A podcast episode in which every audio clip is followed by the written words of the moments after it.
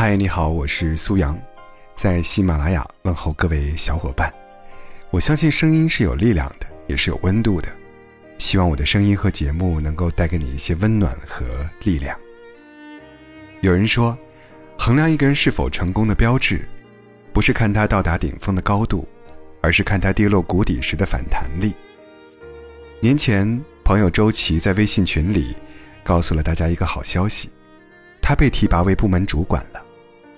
想到他之前遭遇的低谷，我们都由衷的为他开心。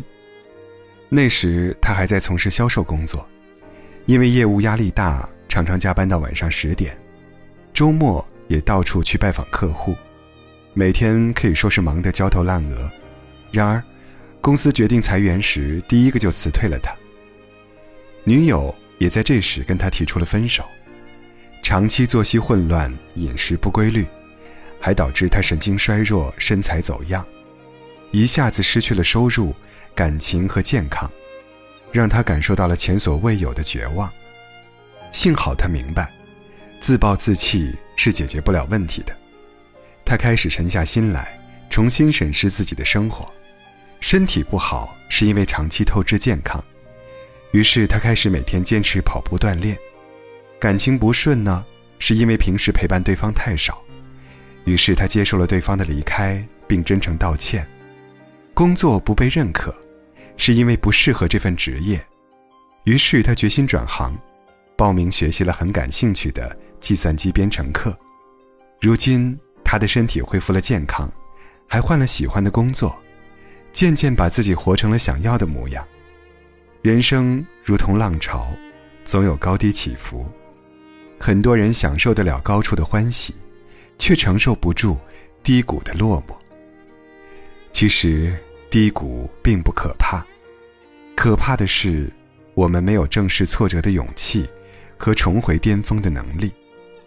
在最低谷时审视自身，你会明白自己可以达到的高度；在最低谷时看看周遭，你会看清自己真正想走的路。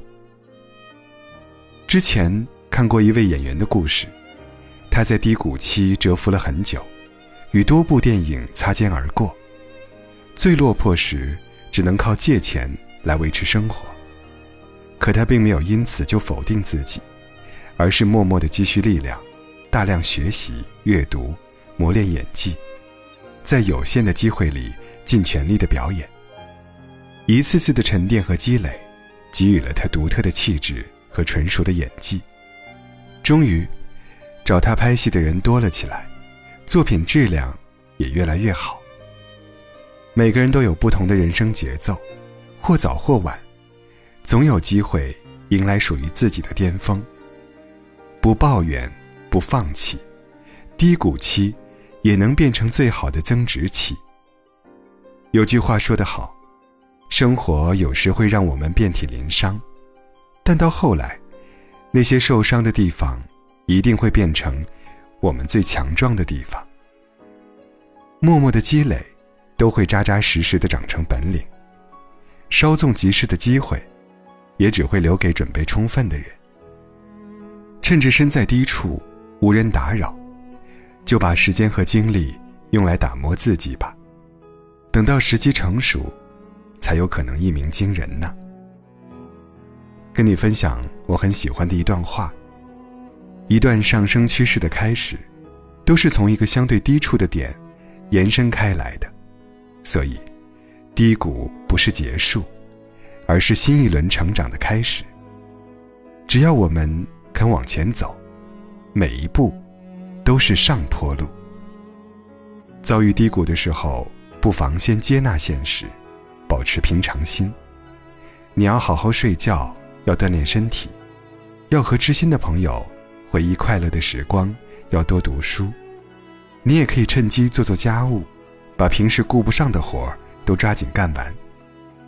精疲力尽时，不如暂时停下来好好生活，学会用一颗平常心看待不顺，用片刻的闲暇养精蓄锐，把自己调整到最佳状态，才能元气满满的再度出发。有时候我们觉得成功遥遥无期，可能是目标难度太大了，不妨将它拆成几个小目标，一步一步完成阶段性的任务。有时遭遇挫折，也可能是方向错误，所以要懂得审视目标，及时调整，避免做无用功。低落时不怨天尤人，而是反省自己，体现了一个人的修养；挫败时不自暴自弃，而是默默蓄力，证明了一个人的格局；失意时不敷衍了事，而是认真生活。决定了一个人的人生高度。人生如同昼夜更替，黑暗过后便是光明。别怕，直面挫折，不惧低谷，一切都会过去的。